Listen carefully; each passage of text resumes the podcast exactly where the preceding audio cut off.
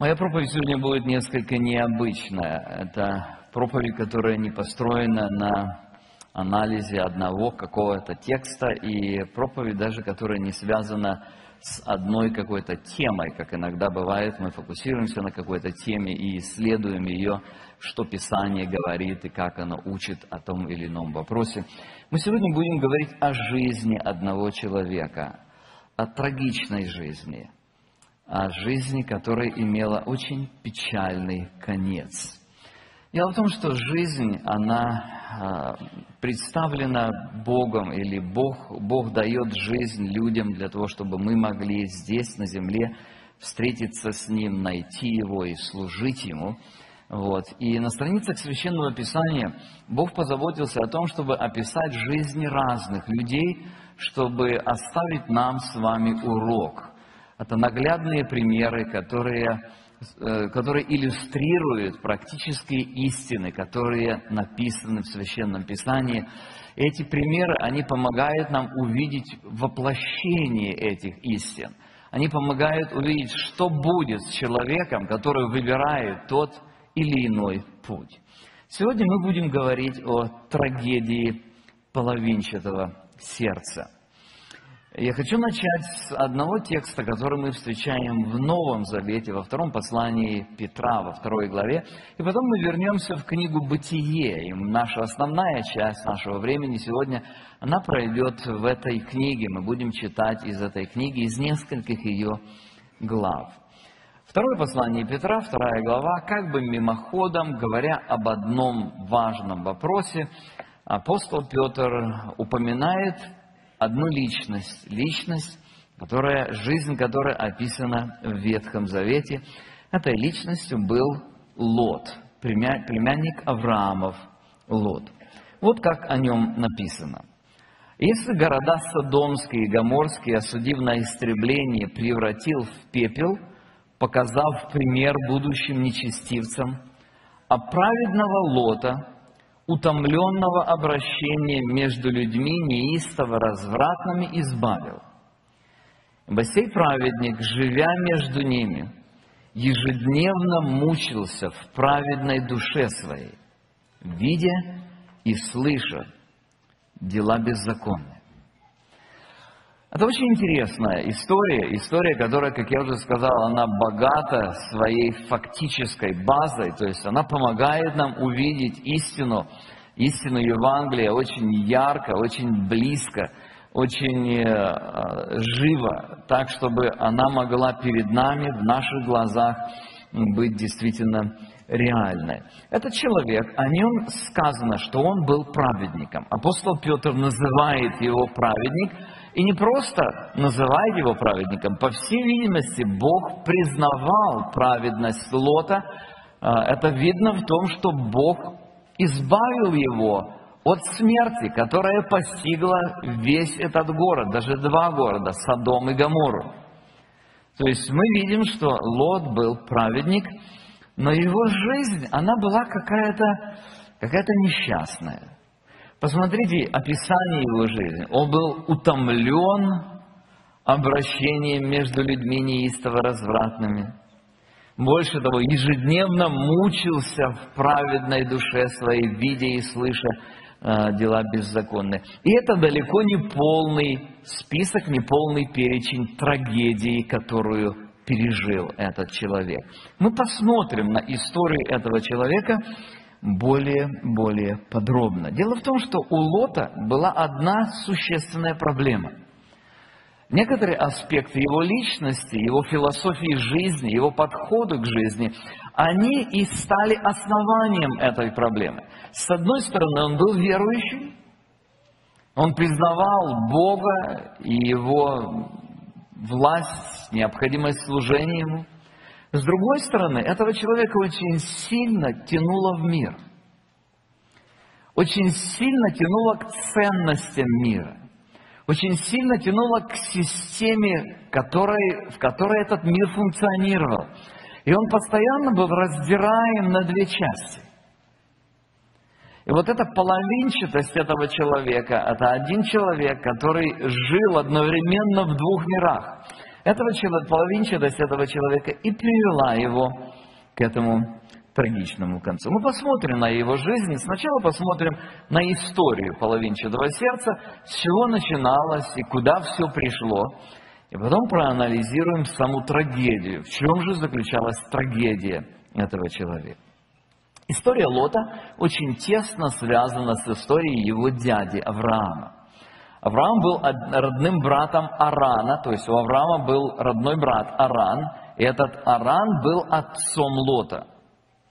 Если вы внимательно читаете еще одиннадцатую главу книгу «Бытие», вы можете обратить внимание, что Авраам вышел из Ура Халдейского вместе со своим отцом Фарой. То есть отец взял Авраама и вместе с Авраамом племянника Авраама Лота, то есть, по всей видимости, уже на тот момент отец Лота был уже умер, то есть он, он уже не жил в то время, потому что его дедушка, получается, Фара, он берет Лота и Авраама, и они вместе выходят из Ура Халдейского, и они доходят до Харана, то есть это примерно две трети пути до земли ханаанской доходит до Харана, и там останавливается, и там они живут какое-то время, пока Фара не умер. То есть это отец Авраама умер, то есть он приложился к отцам, перешел в вечность. Вот, и после этого Авраам остается, вернее, Лот остается на полном попечении Авраама. То есть Лот был человеком, который вырос благодаря заботе его дедушки и его дяди о нем. В это время у Лота была очень хорошая возможность встретиться, познакомиться с настоящим служением Богу. Итак, это первая часть этой истории, это познание Бога. Благодаря своему дяде Лот имел возможность близко соприкасаться с Богом, с Богом, владыкой неба и земли. Вот как написано об этом в 12 главе книги Бытия. «И сказал Господь Аврааму, пойди из земли твоей, от родства твоего, из дома отца твоего, в землю, которую я укажу тебе. Я произведу от тебя великий народ, и благословлю тебя, и возвеличу имя твое, и будешь ты в благословении. То есть это Бог призывает Авраама следовать в землю обетованную. Пятый стих. «И взял Авраам с собой Сару, жену свою, Лота, сына брата своего, и все имение, которое они приобрели, и всех людей, которых они имели в Харане, и вышли, чтобы идти в землю ханаанскую, и пришли в землю ханаанскую. И явился Господь Аврааму и сказал, потомству твоему я отдам землю сию, и создал он там жертвенник Господу, который явился ему. Оттуда двинулся он к горе на восток от Вифиля и поставил шатер свой так, что от него Вифиль был на запад. Речь идет о первых шагах, которые Авраам делает в следовании за повелением Господним. И эти первые шаги выражаются в том, что Бог говорит, Авраам слушает, Авраам признает, что Бог владыка, и он в результате этого признания следует в соответствии с тем, что Бог ему повелевает – Кроме того, Авраам куда ни приходит, мы здесь прочитали одну ситуацию, таких ситуаций было много. Куда он не приходит, первое, что он делает, он строит жертвенник, и он поклоняется Богу, он приносит там жертвы. То есть Лот был во всем этом. Лот был свидетелем большой веры. Авраам – это отец всех верующих, Авраам – это герой веры. И у Лота была возможность жить рядом с этим героем веры – он, э, он видел, как Авраам принимает решение, он видел, как он служит Богу, он видел, как он уделяет этому приоритетное значение. То есть для Лота это все было естественно. И вот, скорее всего, оттуда он и научился этому праведному хождению. Эта праведность достаточно глубоко была в его сердце, что до самого конца своей жизни он остался праведником, несмотря на все те кошмары, которые были вокруг него. То есть это первый шаг в этой истории, которую мы видим, познание Бога. Таким образом, Лот знал Бога достаточно рано, и он был воспитан в духе поклонения Богу а, своим дядей Авраамом. Но это не все. Вот очень похоже, вот эта картина очень похожа на верующих второго поколения. Есть первое поколение, которое геройски стоит за веру, которое страдало, которое платило цену, которое готовило, которое было в огне, сердце горело служению Господом. И вот подрастают люди, которые в меньшей степени ощутили это, меньше это им стоило. Вот. И вот, вот что-то подобное происходит с Лотом. Лот э, – это человек, который совсем не против Бога был, он был, был, был за него. Но где-то в сердце это знание Бога не произвело достаточно глубокой работы. И поэтому мы сталкиваемся со следующим его таким несколько сомнительным шагом. Я его назвал «несокрушенная корость». Вы помните, что в процессе их странствования в земле ханаанской Бог благословил и Авраама, и Лота. Причем Авраам позаботился о Лоте так, что он не просто Лот на него работал. Авраам дал ему возможность развиваться самостоятельно. То есть у Лота были свое, было свое хозяйство, были свои стада, своя семья, свое имущество он, конечно, вот как маленький начал от, от Лота развиваться, от Авраама развиваться, и постепенно его стада росли, росли, росли. Авраам тоже был богатым человеком, Бог тоже его благословил, у него было очень много всего. Вот. Но наступил такой момент, когда им вдвоем два хозяйства на одном пространстве вести было тесно. И написано, что возник спор между, между пастухами Лотовыми и пастухами Авраамовыми. Очень интересно, как это описано здесь в книге «Бытие». Мы уже теперь читаем 13 главу. Книга «Бытие», 13 глава. И у Лота, 5 стих я читаю, и у Лота, который ходил с Авраамом, также был мелкий и крупный скот и шатры. И не, не, и не поместительно была земля для них, чтобы жить вместе, ибо имущество было так велико, что они не могли жить вместе. Был спор между пастухами скота Авраамова и пастухами скота Лотова. И Хананеи и Ферезеи жили тогда в той земле. Авраам, будучи мудрее и благороднее, более зрелым человеком, чем Лот, он проявляет, проявляет инициативу, и он предлагает своему родственнику разделить хозяйство и развивать его отдельно. Восьмой стих. «И сказал Авраам Лоту, да не будет раздора между мной и тобою, между пастухами моими и пастухами твоими, ибо мы родственники. Не вся ли земля пред тобою? Отделись же от меня, если ты налево, то я направо. Если ты направо, то я налево. По сути дела, Авраам дает Лоту возможность выбрать. Он говорит ему, нам нужно разделиться. У нас очень большое, большое хозяйство, очень много скота. Нам нужно вести хозяйство раздельно. Вот. И теперь вот смотри, земля перед тобой, выбирай, какую ты хочешь. И вот здесь интересное наблюдение можно сделать об этом выборе. Десятый стих. Лот возвел очи свои увидел всю окрестность Иорданскую, что она, прежде нежели Господь истребил Содом и Гомору, вся до сих гора орошалась водою, как сад Господень, как земля египетская. И избрал себе Лот всю окрестность Иорданскую, и двинулся Лот к востоку, и отделились они друг от друга. Авраам стал жить на земле ханаанской. Вам приходилось когда-нибудь ощущать вот чувство неловкости, когда вы даете торт разрезали, и там есть какой-то кусочек побольше, кусочек поменьше, и вы даете какому-то из своих детей выбрать возможность, выбери себе. И он, э, не стесняясь, хватает самый лучший кусок.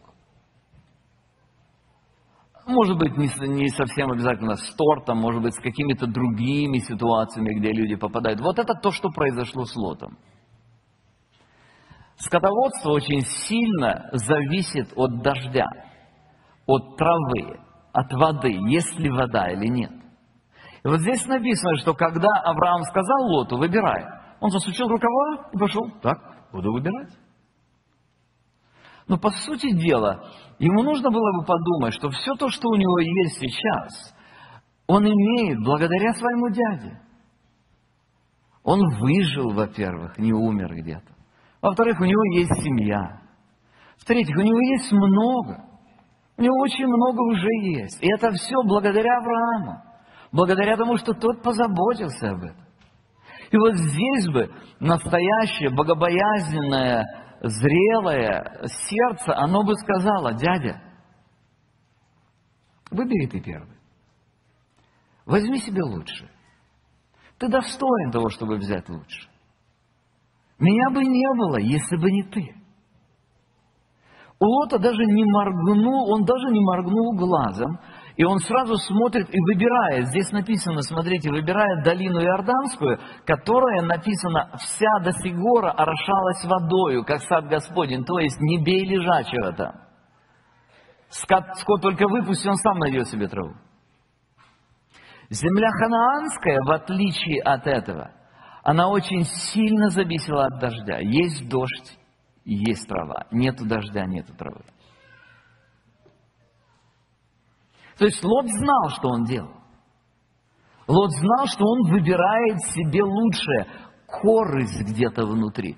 Ну и, и так посмотришь и скажешь, ну а что, это грех? Разве это грех? Ну, человек разумно думает о том, чтобы развивать свою семью, развивать свое хозяйство, и он выбирает то, что ему больше подходит. Это можно представить так, что ничего страшного не произошло, что действительно и случается в наше время. Но вот эта позиция, которая гнездится в сердце Лота, она движет его, неизменно движет его к следующим решениям. Следующий шаг в этой истории – приближение к миру. Как я уже сказал, неблагодарность Лота, она была только маленьким элементом, который говорил о более серьезной проблеме, которая была внутри его сердца. Причина, по которой Лот поспешил выбрать себе землю вокруг Иорданской долины, заключалась в его внутренней привязанности к материальным ценностям и ценностям языческого мира. В чем это видно? Мы читаем дальше, и мы видим следующий шаг, который делает Лот. Этот шаг помогает нам увидеть сущность его природы. 11 стих. «И избрал себе Лот всю окрестность Иорданскую, и двинулся Лот к востоку, и отделились они друг от друга. Авраам стал жить в земле ханаанской, а Лот стал жить в городах окрестности и раскинул шатры до Содома. Жители же Содомские были злы и весьма грешны перед Господом. Заметьте траекторию движения таких людей. Сначала он выбирает себе то, что удобнее, то, что больше приносит материальный доход, то, что легче генерирует инком, то есть генерирует его, ему приход какой-то, прибыль какую-то. Потом, освоившись здесь, на этой зеленой территории Иорданской долины, этот человек, он видит людей, которые здесь, в этой местности, живут круто. У них развитый город, у них процветающая культура, у них технологии, у них там кафешки в городе, у них там какие-то бульвары, по которым можно пройти. Это не, это не шатер какой-то, в котором сидишь, и пыль, и жара. Может быть, вы видели когда-нибудь кочевников, как, если, если вы были в Израиле, не знаю, видели ли когда-нибудь в других каких-то местах. Но нам приходилось видеть, как, как вот эти, это просто шатеры, люди там живут. Это не кемпинг, это permanent camping. То есть это постоянное кемпование где-то там в разных, в разных местах. То есть нет, нету других возможностей. И, и Лот, естественно, смотрит. Он потихонечку ближе, ближе, ближе, ближе к Содому. Правда, там была одна проблема. Жители же Содомские были злы весьма грешны пред Господом. Заметьте, Лот избирает. Он, ему этот грех противен. Он праведник. Но Лот избирает ради комфорта, который он хочет. Он приближается к Содому, и он готов терпеть этот грех и это зло ради того, чтобы жить красиво. Он мог бы не ставить шатры до Содома. Он мог бы выбирать в своем хождении быть где-то там в стороне, ну, близко к Аврааму. Он мог бы севернее жить, не, не здесь, возле Содома. Здесь же, в Иорданской долине, здесь же, где много всяких пастбищ, где много вода орошает всю землю. Он мог бы жить там.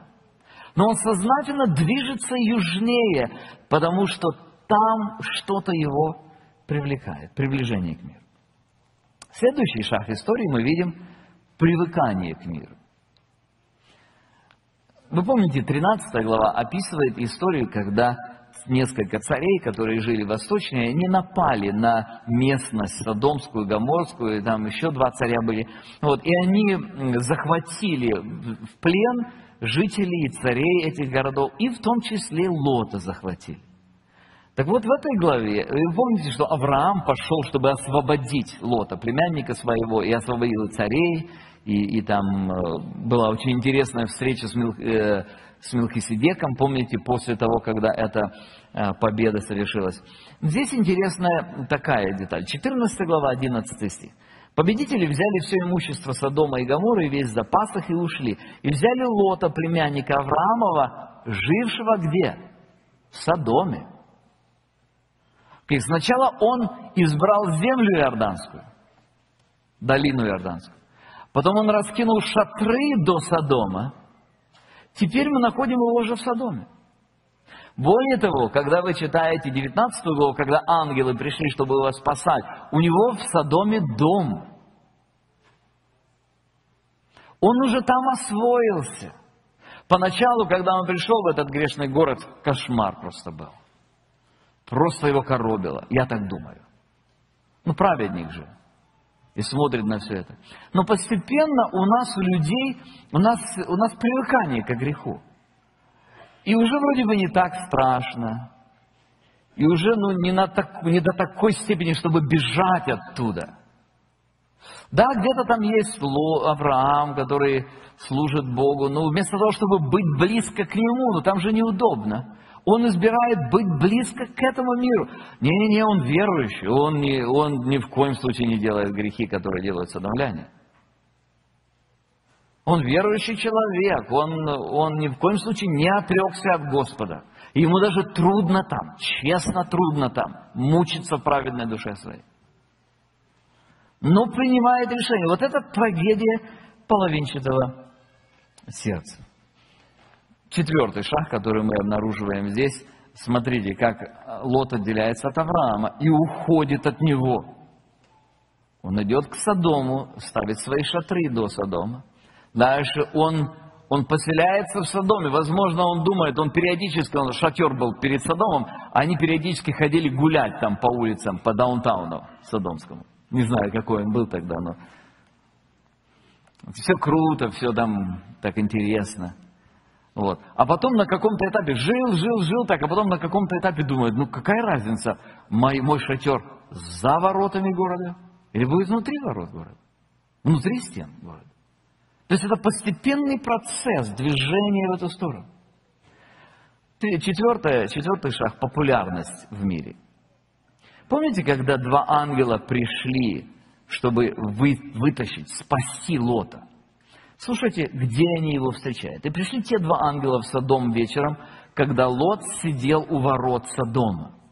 Это очень важная фраза. Дело в том, что у ворот сидели только представители городской власти. Судьи, то есть те, это старейшины города, те, к которым приходили для того, чтобы спрашивать у них разрешение каких-то конфликтов. То есть Лот не только поселился в Содоме, Лот стал там своим человеком.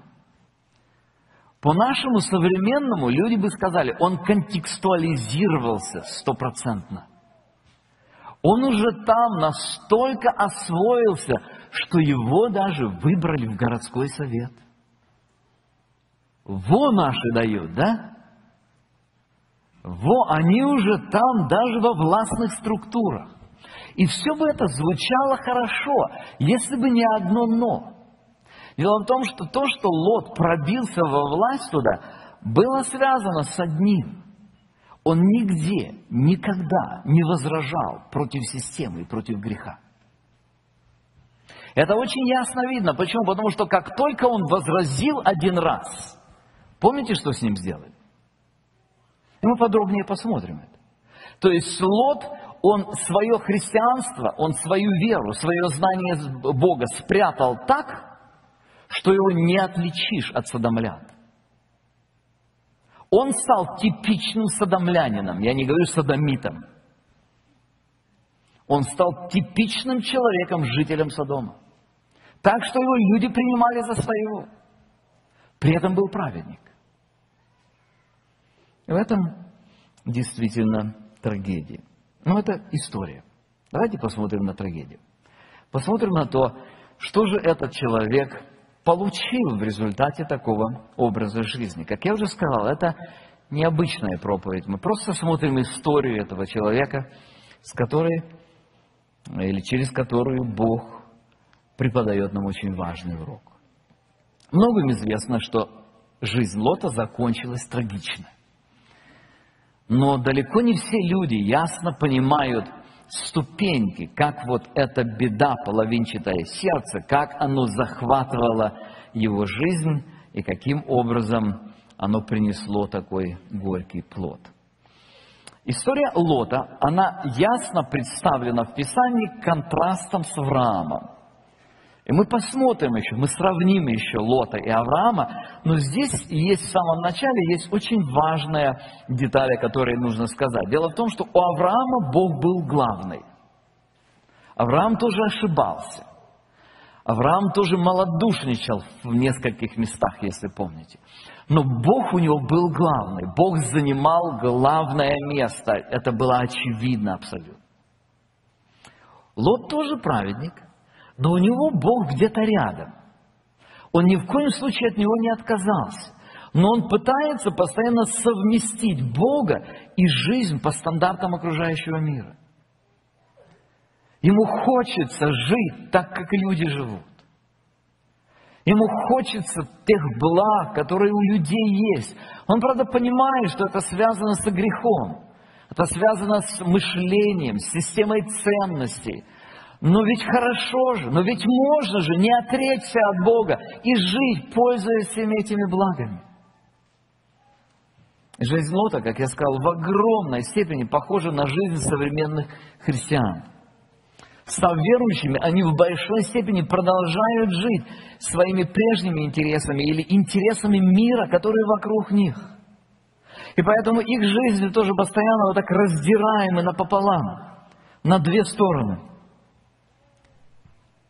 эти люди точно так же, как и Лот, переживают в своей жизни целый ряд потерь. Давайте посмотрим на потери Лота, которые составляют трагедию его половинчатого сердца. Первая потеря – это потеря верных ориентиров в жизни. Когда он был с Авраамом, он нормально функционировал, он развивался. Почему он нормально развивался? Потому что Авраам думал правильно.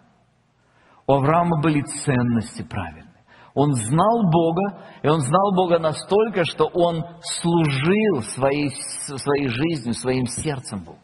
И когда Лот был рядом с Авраамом, то он учился у Авраама, и это предохраняло его от неправильных действий.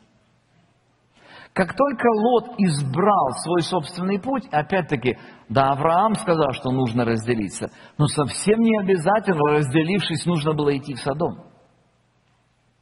Как только Лот стал двигаться своими корыстными интересами, вот эти корыстные интересы застилают здравый смысл. Лишают способности иметь верные ориентиры. Праведник, человек, который знает Бога, но его ориентиры какие-то другие стали в его жизни. Как мы уже отмечали, что, увлекшись материальным успехом, Лот не оценивает опасности того места, которое он избирает для своего места жительства. Он не оценивает. Если бы он знал, чем это закончилось, не пошел бы в Содом. Он просто, будучи захваченным хорошей жизнью, которую он видит, он теряет способность точно оценить. И он отвечает, возможно, сам себе, а что здесь плохого? А где написано? А покажите стих, что это грех. То есть он выбирает свою жизнь, и ему кажется, что он правильно это делает. Вот почему 1 Тимофея 6, 6 глава 9 стих апостол Павел ясно предупреждает об опасности. А желающий обогащаться впадает в искушение и в сеть, и во многие безрассудные вредные похоти, которые погружают людей в бедствие и пагубу. Друзья, во время Лота это было, во время апостола Павла это было, и в наше время это есть. Желающие обогащаться впадают в искушение, в сеть и во многие безрассудные и вредные похоти, которые погружают людей в бедствие и пагубу. Смотрите, как много говорит апостол об этом. Он говорит об этом ослепляющем эффекте желания жить круто, как мир вокруг. И опять-таки, в этом-то и проблема христиан. В этом проблема, что они, смотря на сам факт, они задают вопрос, а это не грех жить в Содоме? Лот-то праведник. Его-то сердце не стало садомитским. Ну и что, ему просто нравится. Вам нравится там кочевать по, по этим всем э, полям и степям ханаанским, а ему нравится жить круто в городе. Просто вот такой крутой христианин. Но христианин. Вот, вот что здесь написано, впадают в искушение и в сети во многие, он предупреждает, это не только одна какая-то, во многие безрассудные и вредные похоти. Ибо корень всех зол есть сребролюбие, которому, предавшись, некоторые уклонились от веры и сами себя подвергли многим скорбям. Друзья, очень многие люди подвергают скорбям себя сами. Многие христиане, они вполне могли бы быть свободны от этих скорбей. Они выбрали этот путь, будучи ослеплены благами и ценностями этого мира. Апостол говорит, что в этой ситуации делать. В этой ситуации есть только одно решение, друзья. 11 стих. Ты же человек Божий, убегай от этого. Не дискутируй, не торгуйся, не веди диалог, убегай. Это, это опасное, это вредное мышление, это вредная система ценностей, которая ослепит для того, чтобы уничтожить. Лот поступил с точностью да наоборот. Он убежал от Авраама. Он убежал не от этого, а он убежал от Авраама, ослепленный блеском содомского успеха. Помните старую песню ней есть такие слова, я хочу ни богатства, ни казны серебра, а небесного царства и спасения добра.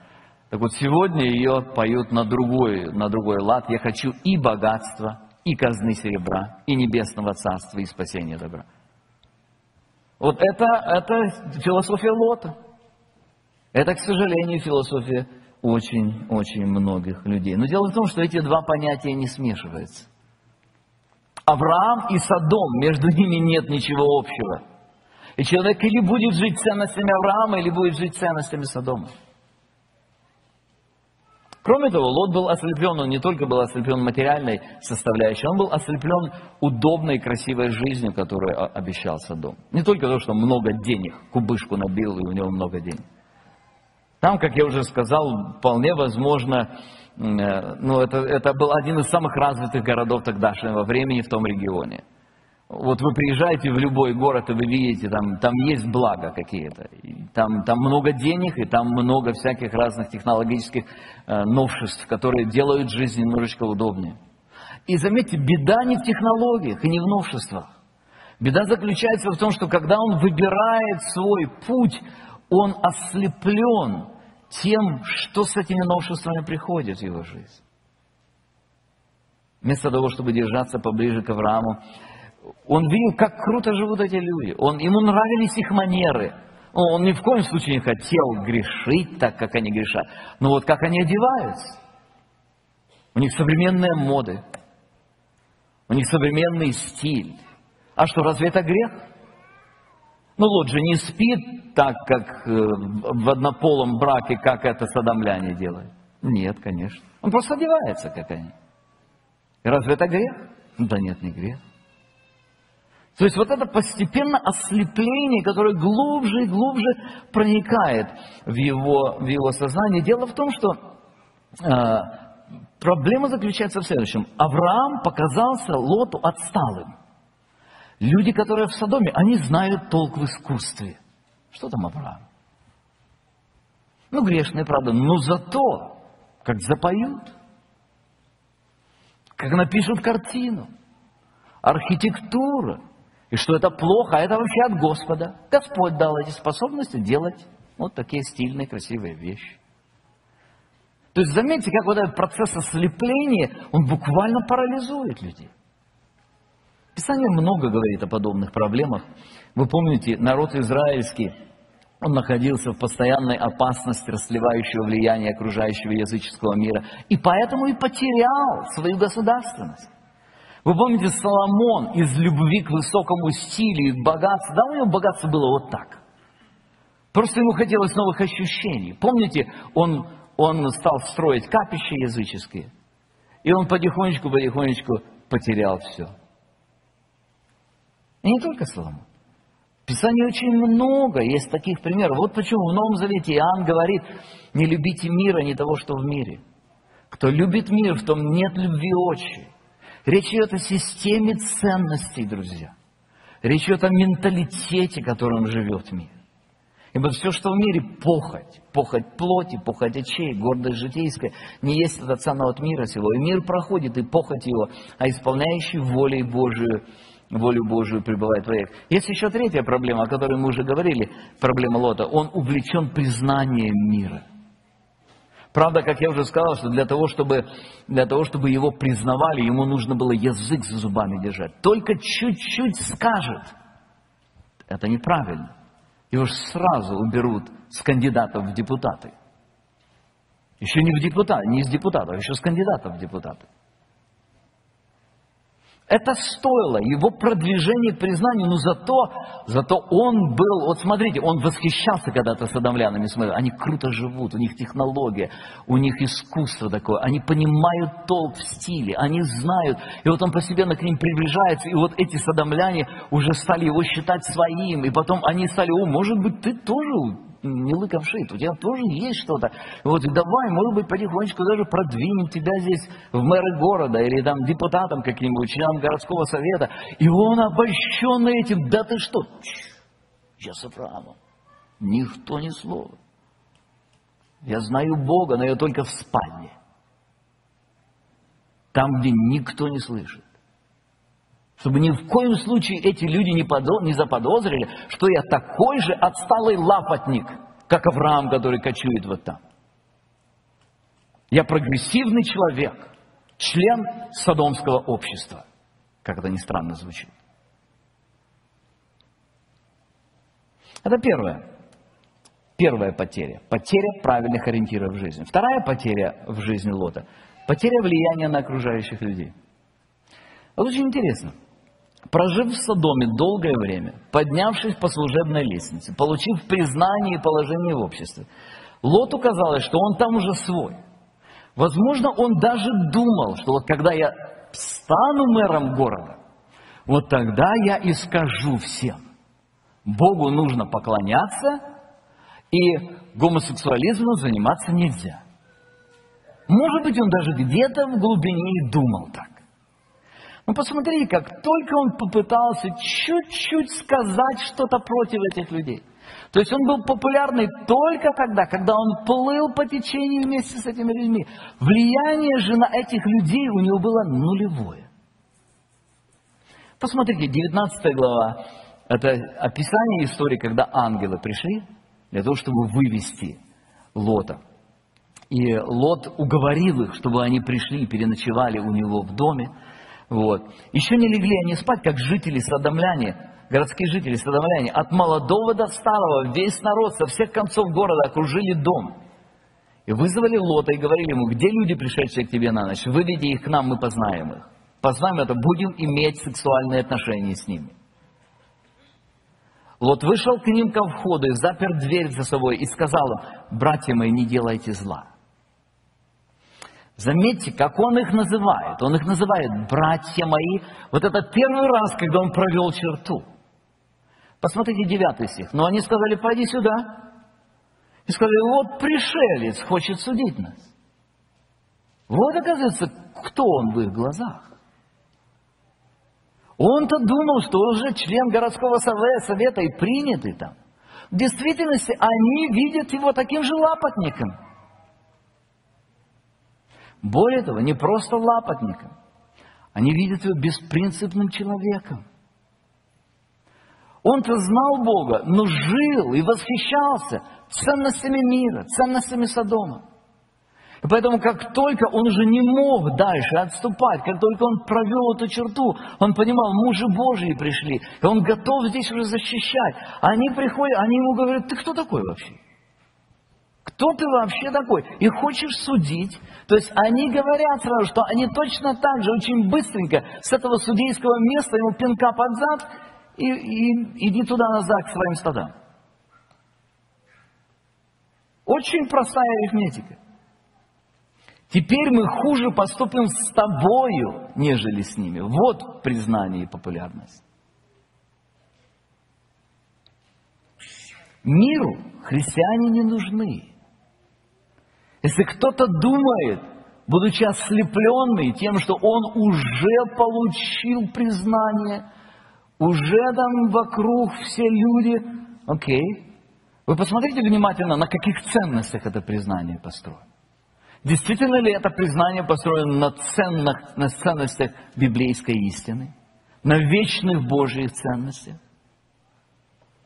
И очень приступали к человеку, всему к Лоту, и подошли, чтобы выломать дверь. Те же мужи простерли руки свои, ввели Лота в дом к себе и дверь заперли. Посмотри, почему, как Лот был спасен? Не потому, что он там был, у него там были связи в этом городе, по Божьей милости только которая была связана с молитвой Авраама. Помните, молит, Авраам молился о том, чтобы Бог спас Лота. Кстати, еще одна интересная деталь в связи с этим. Помните, Авраам молится, Бог говорит ему, что вот дошел грех этого города до меня, и я уничтожу. И Авраам молится, ну а если там 50 праведников? Бог говорит, не уничтожу. И потом Авраам, зная своего племянничка, думает и думает, наверное, до 50 не дотянет. Но если 30, хорошо, и 30 не уничтожим. Но если 20, и 20 не уничтожим. Но если 10, не было никого. Не было ни, ни 10, не было никого вообще. Лот не влиял на людей, которые там. Они на него влияли, он на них не влиял. В этом трагедия. Но есть третья трагедия. Есть третья потеря. Это потеря способности влиять на свою семью. Это еще большая трагедия. 12 стих, когда люди, э, когда эти два ангела уже, уже понимали, что уже Божий суд уже провозглашен, уже нужно выводить Лота. Они ему говорят следующее. Сказали мужу те Лоту, кто у тебя есть еще здесь? Зять ли, сыновья ли твои, дочери ли твои, кто бы ни был у тебя в городе, всех выведи из его места. Ибо мы истребим сие место, потому что велик вопль на жителей его Господу. И Господь послал нас истребить его. И вышел Лот, и говорил с зятьями своими, которые брали за себя дочерей его, и сказал, встаньте, выйдите из сего места, ибо Господь истребит сей город. Но затем ему показалось, что он шутит. Причина, почему ему показалось, что он шутит, заключалась в том, что он всегда жил ценностями Содома, а здесь вдруг он заговорил о других ценностях. Здесь он заговорил о том, что Господь что-то может делать. И им показалось, что это шутка была. Он настойчиво убеждал взрослых детей, чтобы, чтобы они поверили. Они не хотели. У него не было никакого авторитета, чтобы дети ему верили. Причина этого в простом, смотрите, всю свою жизнь или всю большую часть вот этой жизни, когда эти дочери подрастали, он принимал решения всегда исходя из ценностей Содома. И поэтому в жизни, в сознании детей и сложилось ясный расклад, где ценности какие. Правда, отец молится там какому-то, но это его еврейский Бог, старый вообще. А мы вообще эмигрировали в новое место, в Содом. Мы должны здесь жить так, как эти люди живут. Хорошо, Авраам тебя спас, Авраам дал тебе жизнь. Слава Господу. Очень хорошо. Good for you. Но мы, мы живем здесь. Мы здесь выросли. Это наш город. Это наши ценности. Это наша культура. Зачем ты нам навязываешь свою кочевническую культуру? Бога боятся, жертвенники ставят. Это кочевники там. Ну, у них такая жизнь, а у нас жизнь городская. Я сейчас рассказываю эту историю, которая могла бы быть. Друзья, но сущность заключается в простой, в простом, простой истине, в простой арифметике. У Лота не было авторитета перед своими детьми. И тогда, когда нужно было их вывести, он не может их вывести. Кроме того, за, за долгое это время эти люди, они воспитали в себе привязанность к удобствам садомским, к ценностям, к силе, ко всем тем благам, которые были. Поэтому они не могли расстаться. Когда Лот уговорил, не, не смог уговорить своих дочерей бежать из Содома, Лот пошел оттуда. Я помню, когда-то видел картинку, э, нарисованную «Бегство Лота из Содома». Вот. И там картина была такая, значит, Лот держит своих дочерей за голову, так, за глаза, чтобы они ни в коем случае не посмотрели туда. Помните, что жена оглянулась. Бог сказал, идите, не оглядывайтесь. 19 глава, 24 стих. «И пролил Господь на Содом и Гоморру дождем, и дождем серу и огонь от Господа с неба, и не спроверг города сии, всю окрестность сию, всех жителей городов сих, и произрастание земли. Жена же Лотова оглянулась позади его и стала, стала соляным столпом». Причина, почему она оглянулась, заключалась в том, что сердце ее осталось там. То есть Лот вот так же, он был праведник. Он мучился в праведной душе своей. Он был такой праведник, что Бог даже его вывел из этого города, не дал ему погибнуть там. Но его все влияние на тех людей, которые были, были рядом с ними, оказалось нулевым. Мы точно знаем, что дочери были развращены Содомом. Это факт. Следующее, четвертое. Потеря сердечного мира – то есть он потерял верные ориентиры в жизни, потерял влияние на окружающих людей, потерял способность влиять на свою семью, он потерял сердечный мир. Мы уже прочитали этот праведный лот, который праведного лота, утомленного обращения между людьми неистово развратными. То есть он жил там, пользовался этими благами, но он, он находился в половинчатом состоянии. Он Бога знал, и поэтому он не мог принять это всем сердцем но и в то же самое время сильно любил все это, так что не мог отвергнуть. И поэтому и жил. Ежедневно мучился в праведной душе своей, видя и слыша дела беззаконные. Друзья, никто не заставлял его там жить. Совсем не обязательно было там жить. Потеря сердечного мира. И последнее, полное поражение жизни. 24 стих. И пролил Господь на Содом и Гомору дождем серу и огонь от Господа с неба, и не спроверг города сии, и всю окрестность и всех жителей городов сих, и произрастание земли. Смотрите, что получается. Лот все свое, что было, вложил в содомские ценности. И все потерял. Он пошел туда изначально. Почему? Материальные блага, блага его привлекали. И вот теперь, когда этот огонь и сера от Господа написано – все сбережения своей жизни потерял. Жену потерял. Речь уже не идет о том положении, что он был высоко там в совете и так далее. Понятно, города нет и совета нет, и он как, как головня из, угля, из огня, он здесь вот находится в этом положении. Более того, Лот лишился жены, она стала соляным столпом, и, и самое, наверное, э, печальное – дочери его, это тех, которых он спас, возможно, удержал их, чтобы они не оглянулись, не посмотрели, хотя они, скорее всего, тоже хотели еще быстрее, чем мама, посмотреть туда. Они не хотели оттуда уходить. Эти дочери, они сотворили бесчестие над отцом своим, помните? Для них это была изи, там в городе все так делают. В этом нет проблем. Они просто сидят и думают, а как же нам дальше жить? А нам нужно потомство от отца своего. И давай, напоили его пьяным.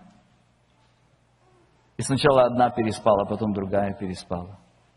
И даже этим не закончилось. От них родились два сына. Одного сына звали Амнон и второго Маав.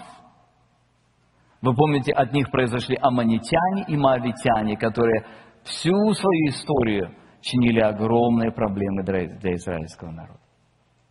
Вот это трагедия половинчатого сердца. Если мы посмотрим на жизнь Авраама и жизнь Лота, посмотрите, Авраам имел много людей и посвященного Богу наследника. Лот потерял свою семью. Если посмотрите на эмоциональное качество жизни, Авраам жил уверенно и прочно, Лот жил постоянно мучаясь внутри. Если посмотреть на влияние, Авраам пользовался большим уважением среди окружающих его людей. Если вы помните, когда он пещеру покупал для того, чтобы похоронить там свою жену, эти люди с большим уважением к нему относились. Лот не имел никакого влияния на окружающих людей. И результаты жизни от Авраама произошел Израиль, закон, Мессия, церковь. Мы дети Авраама в результате жизни Лота, Моавитяне и Аманитяне. Евангелие Луки, Иисус Христос, 16 главе, 13 стих говорит, «Никакой слуга не может служить двум господам, ибо или одного будет ненавидеть, а другого любить, или одному станет усердствовать, а другому не родить. Не можете служить Богу и Мамоне». Мы сейчас будем молиться, и перед каждым из нас сегодня стоит этот вопрос. Посмотрите на свое сердце и посмотрите, к чему оно привязано. Посмотрите на эту историю и поймите, что вы неудачливее Лота. Если человек избирает себе двойственную жизнь, он придет, он обязательно придет к подобному печальному концу. Итак, кому служите вы? Это, пожалуй, самый главный вопрос, который нам нужно задать себе. И особенно сейчас, когда мы будем вспоминать страдания и смерть Господа нашего Иисуса Христа, наше спасение стало возможным только в результате полного, абсолютного посвящения нашего Господа своему Отцу. И когда ему дьявол предлагал все богатства мира, и когда дьявол предлагал ему почести, и когда дьявол предлагал ему удовольствие – Иисус Христос сказал, Господу Богу твоему поклоняйся и Ему, что одному служи. Помолимся. Господи, благодарим Тебя за то, что Ты оставил на страницах Священного Писания эти уроки. И сегодня мы могли посмотреть на жизнь этого интересного человека, который был праведником, которого Ты спас, не погубил его вместе с этими нечестивыми грешниками, которые жили тогда в Содоме и Гаморе, но чья жизнь оказалась очень трагичной и очень печальной. мы живем, Господи, в подобное время. Мы живем, когда очень много искушений вокруг нас, когда система ценностей мира, она проникает в христианскую жизнь, в христианскую среду все больше и больше – мы, поклоняясь Тебе, просим милости Твоей, Господи, для наших сердец. Сохрани нас, Господи, от двойственности. Сохрани, Господь, от того, чтобы, живя в этом мире, мы не привязывались к ценностям мира. Чтобы мы могли видеть ясно ценности Твои, чтобы мы ясно понимали, что есть то, что вечно. Есть то, что связано со владыкой неба и земли. Есть то, что исходит из истины Его Слова – я прошу Тебя за каждую душу, за каждого предстоящего здесь пред лицом Твоим. Ты наполни, Господи, наши сердца ясным осознанием ценностей, истинной ценности, которая у Тебя. Благослови, чтобы каждый из нас мог ясно увидеть в свете Твоей ценности все то, что окружает его. Благослови, Господи, народ Твой и сохрани от подобных потерь, как те, о которых мы только что прочитали. Благослови нас и сейчас, чтобы мы могли вспоминать страдания Твои и смерть Твою. Приготовь каждое сердце и помоги, чтобы для каждого из нас это полное посвящение Тебе было очень ясным и было очень важным на протяжении всей нашей жизни. Славим Тебя за все во имя Иисуса Христа. Аминь.